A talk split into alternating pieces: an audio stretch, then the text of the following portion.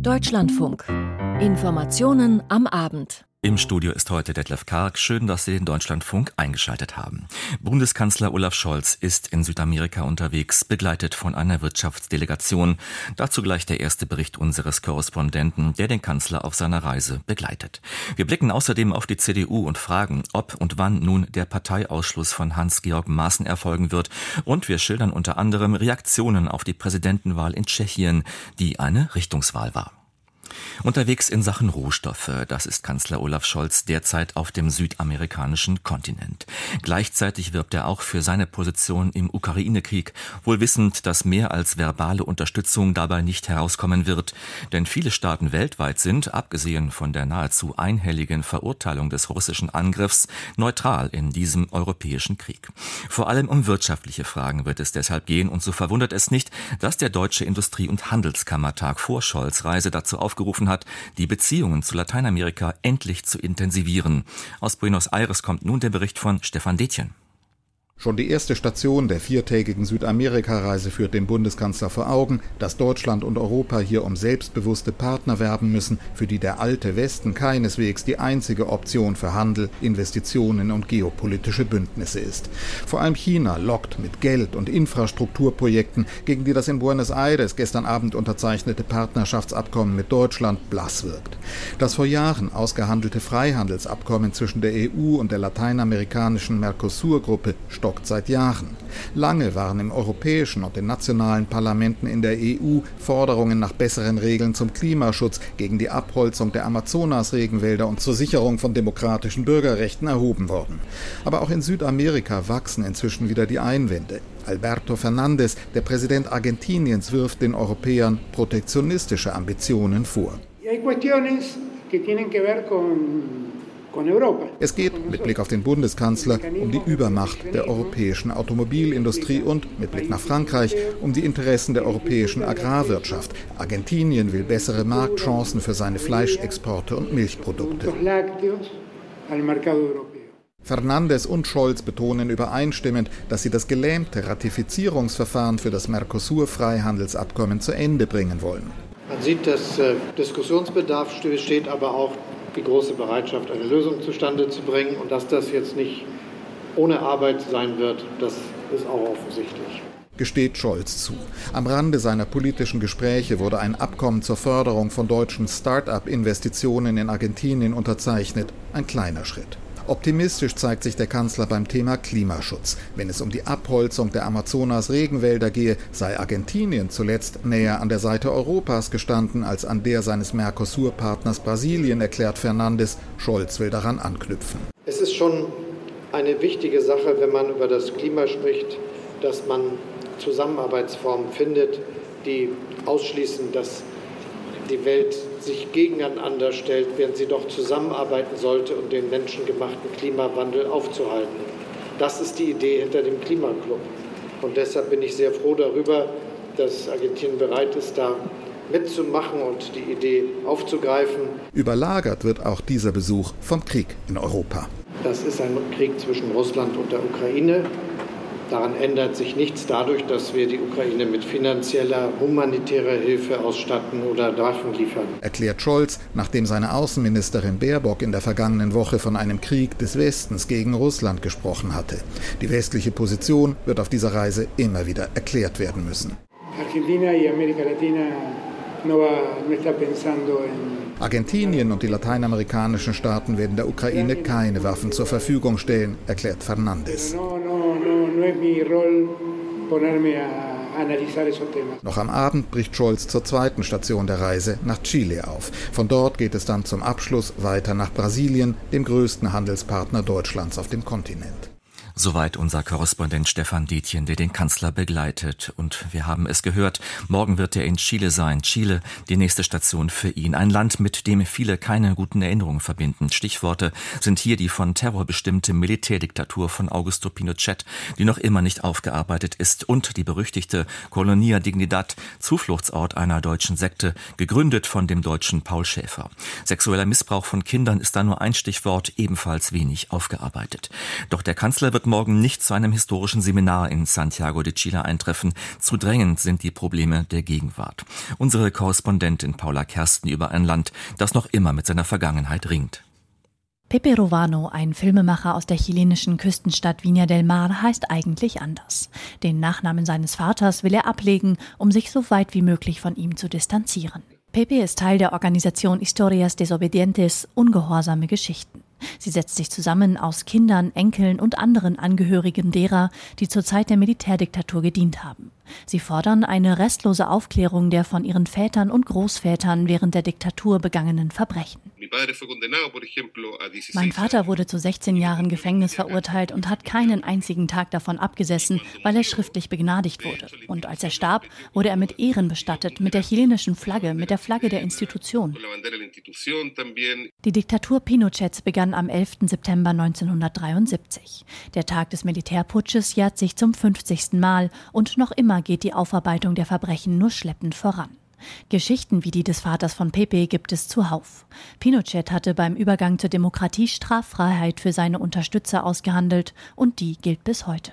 Die Historikerin Maria Antonieta Mendizabal von der Universität von Chile hält das für ein fatales Signal. El mensaje es Wenn die Botschaft lautet, wir garantieren all denen Straffreiheit, die die Menschenrechte verletzen, dann ist das eine furchtbare Botschaft.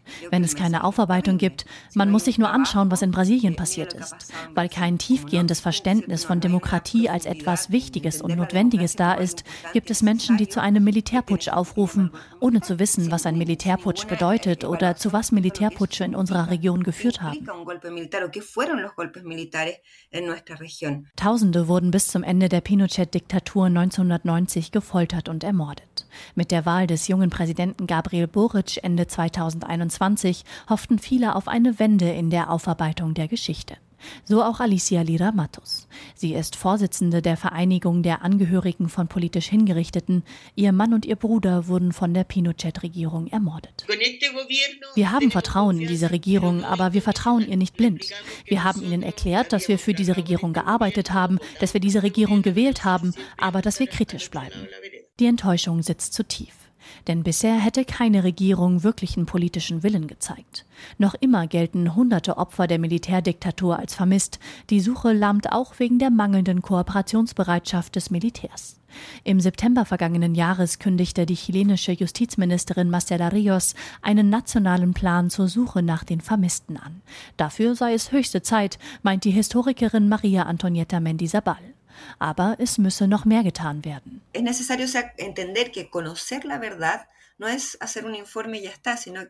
Man muss verstehen, dass es nicht reicht, die Wahrheit zu kennen. Diese Wahrheit muss in eine Politik umgesetzt werden, die die Debatte zum Beispiel in den Bildungsbereich trägt. Nicht nur in die Schulen, auch in die Universitäten, zu den Lehrkräften, zu unseren zukünftigen Anwälten.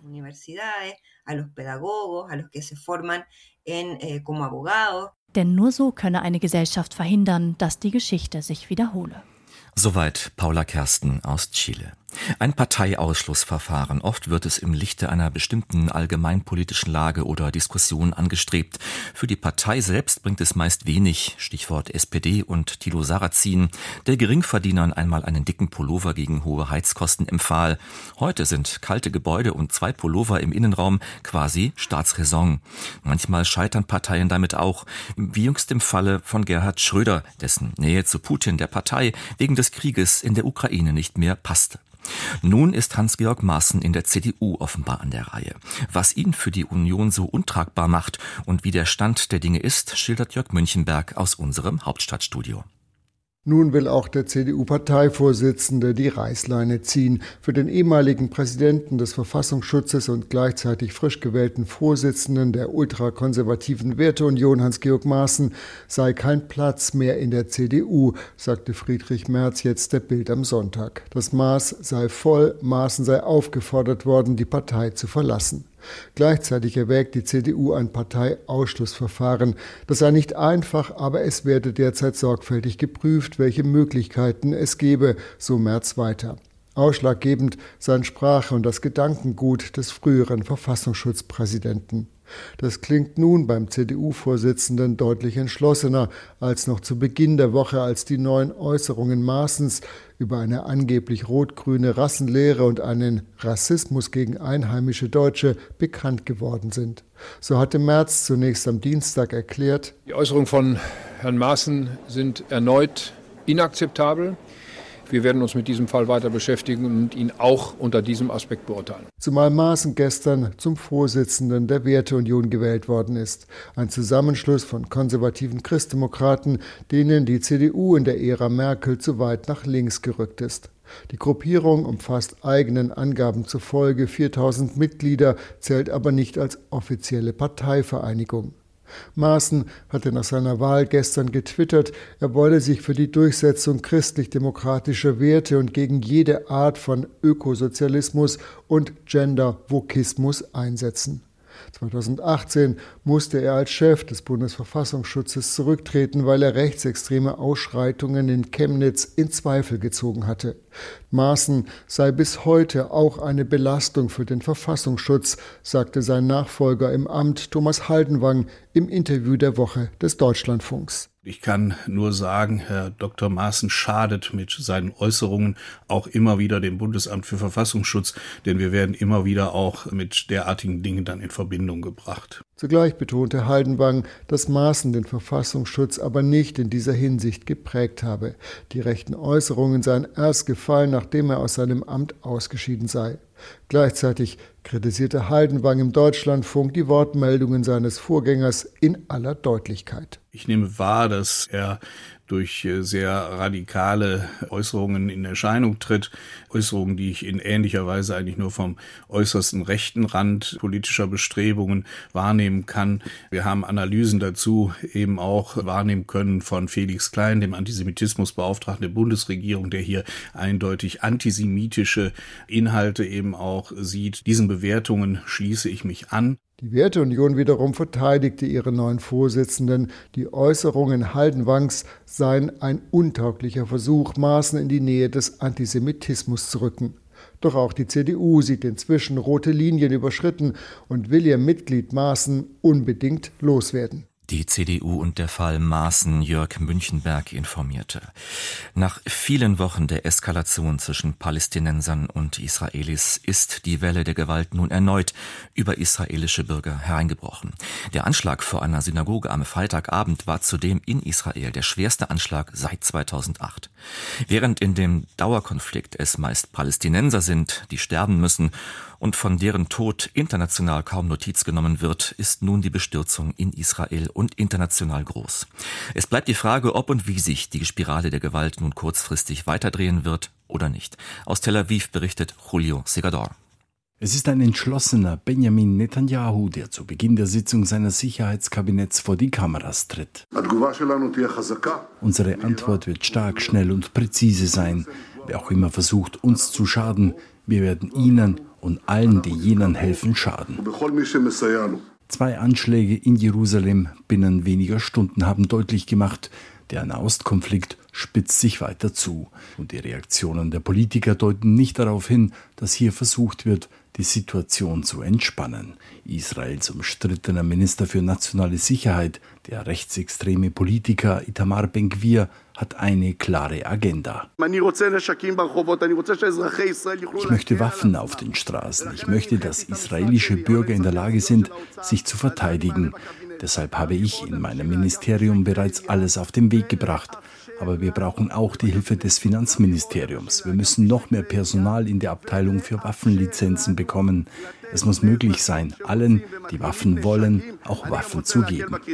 Ben-Gvir geht sogar noch einen Schritt weiter. Er fordert die Todesstrafe gegen Palästinenser, die Israelis ermorden. Zudem sollen die Familien solcher Terroristen ausgewiesen werden, auch wenn sie Israelis sind. Und schließlich sollen auch die Häuser der Familien von Terroristen abgerissen werden. Kritik kommt vom früheren Ministerpräsidenten Yair Lapid, der Ben Gvir Populismus vorwirft. Das ist gefährliches Gerede. Sie sind kein Twitter-Held oder Minister für Pressekonferenzen mehr. Sie sind jetzt der Minister für die nationale Sicherheit. Es ist an der Zeit, dass diese Koalition verantwortlich handelt. Unterdessen sind die Sicherheitsvorkehrungen im ganzen Land massiv erhöht worden. Israels Polizeichef Kobi Shabtai rief für die Einsatzkräfte die höchste Alarmbereitschaft aus.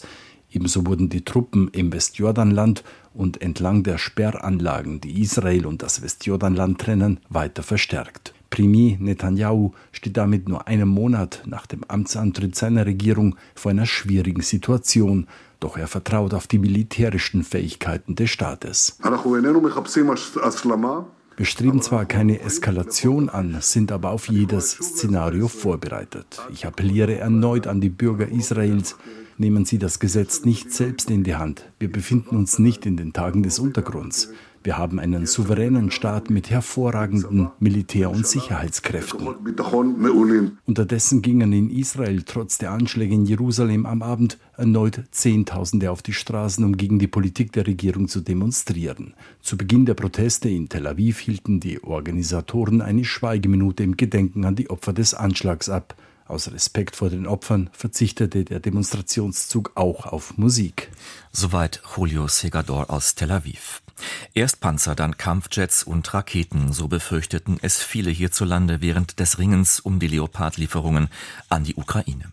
Und kaum war die Entscheidung gefallen, da hob Präsident Zelensky die Hand und verlangte nach weiteren Offensivwaffen. Oft war in den vergangenen Wochen dabei von Verteidigung die Rede, wobei es militärisch klar ist, dass Panzer nichts gegen Drohnen ausrichten können und sie können auch nicht ohne Luftunterstützung Gebiete zurückerobern, ohne selbst zum Ziel zu werden. Denn natürlich lassen sich Panzer aus der Luft bekämpfen und auch zerstören.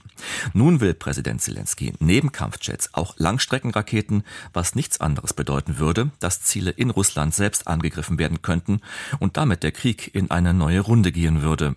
Weitere Informationen hat Peter Sawicki. Auch nach der angekündigten groß angelegten Lieferung von Kampfpanzern an die Ukraine versucht die Regierung in Kiew auf weitere Waffenlieferungen hinzuwirken. In seiner täglichen Videoansprache bezeichnete Präsident Volodymyr Zelensky Langstreckenraketen als notwendiges weiteres Element bei der Verteidigung gegen Russland. Die bisher an die Ukraine gelieferten Raketen, etwa für das System HIMARS, haben eine begrenzte Reichweite von ca. 80 Kilometern. Geschosse, die Ziele in mehreren hundert Kilometern erreichen könnten, haben vor allem die USA bisher abgelehnt, aus Sorge, Russland damit zu drastischen Gegenmaßnahmen veranlassen zu können. Michailo Podoljak, ein Berater Zelenskis, erklärte nun aber, dass man sich in Gesprächen über eine Lieferung von Langstreckenraketen befinde. Daneben drängt die Ukraine derzeit auch erneut auf die Lieferung von Kampfflugzeugen, was aber zum Beispiel Deutschland bislang ausschließt. Zelensky begründete seine Forderung auch mit erneutem Beschuss Russlands in der Region Donetsk. In der Stadt Konstantinivka, unweit der Front im Donbass, wurden am Samstag nach offiziellen Angaben mindestens drei Personen getötet, dazu mehr als ein Dutzend verletzt. Soweit Peter Sawicki. Der Nordwesten des Iran ist am gestrigen Abend von einem starken Erdbeben erschüttert worden. Es ereignete sich gegen 21.45 Uhr Ortszeit bei der Großstadt Khoi. Bisher ist die Rede von drei Toten und mehr als 800 Verletzten. Über das Ausmaß der Zerstörungen informiert nun Uwe Lüb. Bilder von Überwachungskameras zeigen Menschen, die bei den ersten Erdstößen panisch aus Geschäften rennen. Unmittelbar darauf kippen Regale um, Gebäude stürzen teilweise ein. Erst am Tag nach dem Erdbeben bei der Großstadt Kreu im Nordwesten des Landes wird das ganze Ausmaß der Folgen sichtbar. Sabihullah Kazemi Attar ist Gouverneur von Kreu. Er sagt im iranischen Fernsehen, das Beben vergangene Nacht hatte eine Stärke von 5 5,9. Es gab auch viele Nachbeben. Im Zentrum von Kreu und der Nachbarstadt Firorak sowie im Umkreis von rund 70 Kilometer kam es zu großen Schäden. Wir haben schon zwölf Lager als Behelfsunterkünfte errichtet und wir werden auch in den Stadtvierteln welche aufbauen. Die Hilfsorganisation Roter Halbmond hat noch in der Nacht begonnen, Hilfsgüter in die Region zu schicken. Flugzeuge für die Erdbebenregion werden beladen. In Teheran und anderen Gegenden des Landes werfen Helfer Säcke auf Förderbänder. Es geht um Zelte, Decken, Lebensmittel. Die Hilfe ist gleich nach dem Beben angelaufen, sagt Pir Hosjan Kolivant, Chef des Roten Halbmondes. Die Rettungsaktion begann fast sofort nach dem Beben und ging ohne Pause durch bis zum Morgengebet. Es kamen Lebensmittel an und Behelfslager wurden errichtet. Die Hilfsgüter wurden mit Frachtflugzeugen der Armee hierher geschickt. Medikamente, Lebensmittel, Zelte. Sie kamen aus verschiedenen Provinzen nach Kreu. Kolivant spricht auch über das Ausmaß der Schäden. Rund 70 Dörfer seien betroffen. In manchen Orten sei jedes fünfte Gebäude beschädigt, in anderen sogar jedes zweite. Krankenhäuser in der Region waren alarmiert worden. Als die ersten Verletzten gebracht werden, geht es hektisch zu. Nicht-Verletzte stehen oder sitzen bei eisigen Temperaturen in Decken gehüllt im Freien und versuchen sich an Feuern zu wärmen. Viele haben ihr Zuhause verloren oder aus Angst vor Nachbeben die Nacht ohnehin draußen verbracht. Viele, die ein Auto haben, sind zu Bekannten oder Verwandten gefahren. Nach dem Beben haben sich lange Staus gebildet. Nach Angaben des US-amerikanischen Geologischen Instituts hatte das Erdbeben eine Stärke von 5,9 auf der Richterskala in einer Tiefe von 10 Kilometer. Die Erdstöße waren auch im Osten der Türkei, Armenien und Aserbaidschan zu spüren. Es war das dritte Beben in der Region Kreu binnen weniger Monate. Erst vor zehn Tagen sind dort nach einem Beben der Stärke 5,4 rund 120 Menschen verletzt worden, die meisten infolge von Panik. Soweit Uwe Lüb. Nach zehn Jahren bekommt Tschechien einen neuen Präsidenten, Ex-General Petr Pavel. Der 61-Jährige hat die Stichwahl gegen den früheren Regierungschef Andrej Babiš gewonnen. Er wird den polarisierenden Amtsinhaber Miloš Seemann im März ablösen. Für Pavels Anhänger ist es ein Sieg über den Populismus und ein Sieg einer klaren proeuropäischen Ausrichtung. Pavels Abstand vor Babes ist deutlich. Abgeschrieben ist der Populist und Großunternehmer für viele aber noch nicht. Auch er hat erfolgreich mobilisiert am rechten Rand. Aus Prag Marianne Allweis. Wir haben Pavel, rufen Anhänger von Peter Pavel, als der frisch gewählte Präsident auf dem Wenzelsplatz in Prag eintrifft. Im Nationalmuseum gibt der Politikquereinsteiger sein erstes Fernsehinterview nach der Abstimmung. Ich habe mir Sorgen um die Entwicklung unseres Landes gemacht, als Präsident Miloš Zeman von Andrej Babiš als seinem möglichen Nachfolger zu sprechen begann. Und Babiš erwähnte immer wieder Viktor Orban. Da wollte ich eine Alternative anbieten. Statt dem ehemaligen Ministerpräsidenten und Ungarn-Freund Babiš folgt auf den Russland- und China-Versteher Zeman also Petr Pavel ein klar westlich orientierter General im Ruhestand, der als Militär an der Spitze der tschechischen Armee und der NATO stand. Eine ukrainische Zeitung hatte vor der Wahl von Babisch gewarnt. Der populistische Milliardär wollte im Wahlkampf lieber die eigenen Bürger unterstützen als die Ukraine. Auch die Bündnistreue Tschechiens in der NATO stellte er zwischenzeitlich in Frage. Der ukrainische Präsident gratulierte dem Wahlsieger Pavel auf Twitter. Die slowakische Präsidentin Susanna Čaputová kam persönlich nach Prag. Ich freue mich außerordentlich, dass in unserer Region und in Europa ein Staatschef dazukommt, der die demokratischen Werte achtet und dessen Stärke auf Ruhe beruht. Pavel plant seine erste Auslandsreise in die benachbarte Slowakei, um von dort gemeinsam mit Chaputova in die Ukraine zu fahren. Ich kann verstehen, dass viele Menschen Angst vor einem möglichen Krieg und einer Mobilisierung haben und sich um ihre Lebensgewissheiten sorgen, so Pavel. Das ist vollkommen in Ordnung. Es sollte aber nicht missbraucht werden. Babiš hatte versucht, den Ex-General als Kriegstreiber darzustellen. Auch gefälschte Einberufungsbefehle Richtung Ukraine machten die Runde. Ein Kampagnenchef von Babiš verlor seinen Sitz in der tschechischen Werbevereinigung wegen unethischen Verhaltens. Und der Oligarch und Medienbesitzer verlor einen Teil seiner gemäßigten Anhänger. Der einzige Vorteil von Babiš ist, dass sich die Linke hier im Stadium des klinischen Todes befindet, sagt der Politikmarketing-Experte Jakob Hussar. Das ist der einzige Grund, warum seine Partei mehr als 30 Prozent der Stimmen hält. Die Kommunisten und die Sozialdemokraten sind nach ihrer Beteiligung an Babišs Regierung an der 5-Prozent-Hürde gescheitert. Beobachter rechnen damit, dass sich der polarisierende Parteichef vor der kommenden Parlamentswahl nun weiter nach rechts bewegt. Hier konnte Babiš mit seiner Angstkampagne Stimmen dazugewinnen. Allerdings lag Babiš nur in drei von 14 Regionen in Tschechien vorn, in den strukturschwachen Kohlegebieten Usti und Karlsbad an der deutschen Grenze und in Meeresschlesien im Osten des Landes. Diese Gebiete will Pavel als Präsident als erstes besuchen. Soweit Marianne Allweis und zur Präsidentschaftswahl in Tschechien. Können Sie auch einen Kommentar hier im Deutschlandfunk hören um 19 Uhr. Fünf. Soweit diese Berichte aus Politik und Zeitgeschehen.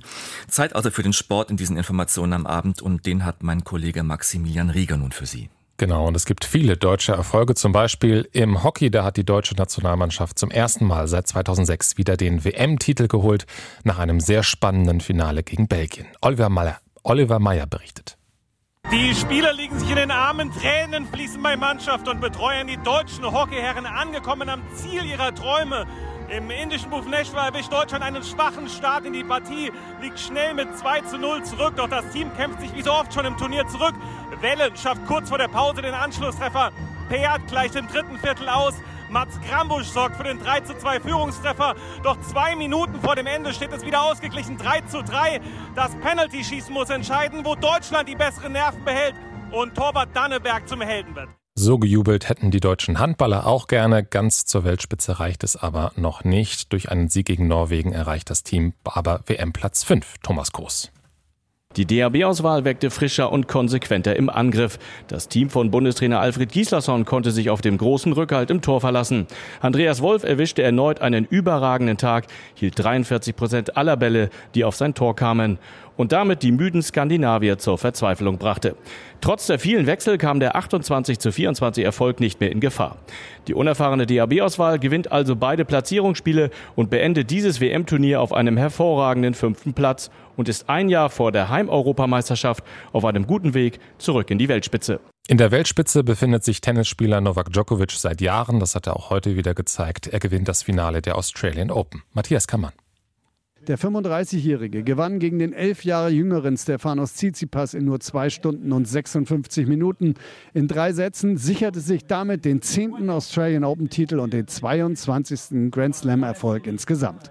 Aber die Partie war lange eher geprägt von Fehlern als von spektakulären Punkten. Vor allem Stefanos Tsitsipas merkte man zu Beginn an, dass ihn das Ballyhoo um das Finale, das eher einem Schwergewichtsboxkampf glich, hemmte. Djokovic, solche Matches gewöhnt, war auch nicht frei von Fehlern, hatte sich aber in den entscheidenden Momenten im Griff. In der Fußball-Bundesliga hat sich Schalke 04 nach zwei hohen Niederlagen etwas stabilisiert. Jan Wochner über das 0 zu 0 gegen Köln.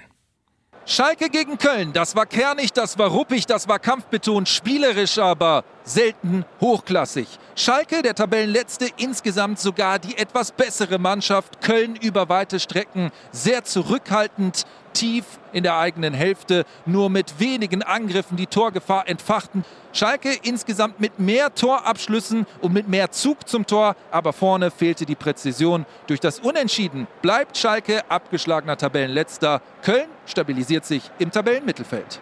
Bei der Rodel-WM haben die Deutschen ihren Heimvorteil komplett ausgenutzt. Auch heute hat es in Oberhof nochmal Gold gegeben. Philipp Hofmeister. Das unfassbar erfolgreiche Rodelwochenende von Oberhof bekam im letzten Rennen mit Gold für Deutschland in der Teamstaffel den passenden Anstrich. Die Berchtesgadenerin Anna Berreiter und Max Langenhahn aus Friedrichroda legten vor. Der Thüringer Doppelsitzer mit Toni Eggert und Sascha Beneken fuhr die deutsche Staffel dann in einem spannenden Rennen auf den letzten Metern noch zu Gold. Der Vorsprung des Quartetts auf Österreich 200 Sekunden. Bronze ging an Lettland. Damit holten die deutschen Rodler beim Heimspiel im Thüringer Wald acht von neun möglichen WM-Titeln. Eine ebenso dominante wie beeindruckende beeindruckende Bilanz. Einzig bei den Einsitzern der Männer triumphierte mit Jonas Müller, ein Österreicher. Max Langenhahn holte hier aber immerhin Silber. Felix Loch raste als Vierter knapp am Podium vorbei. Und da wollten sich die deutschen Bob-Teams nicht lumpen lassen und holen bei ihrer WM in St. Moritz ebenfalls Edelmetall. Sven Herold. Johannes Lochner bejubelt seinen ersten Weltmeistertitel im Zweierbob. Zusammen mit Anschieber Georg Fleischhauer gewinnt er in St. Moritz und beendet die zehnjährige Siegesserie von Francesco Friedrich. Der Titelverteidiger in der Schweiz auf dem zweiten Rang. Doppelsieg also bei den Männern und im Monobob der Frauen gehen Gold und Bronze nach Deutschland.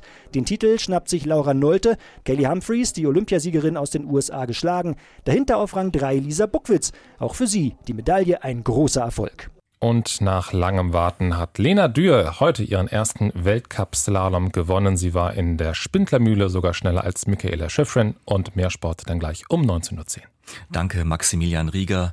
Damit enden diese Informationen am Abend hier im Deutschlandfunk. Im Studio war für Sie Detlef Karg und der wünscht Ihnen einen schönen Sonntagabend.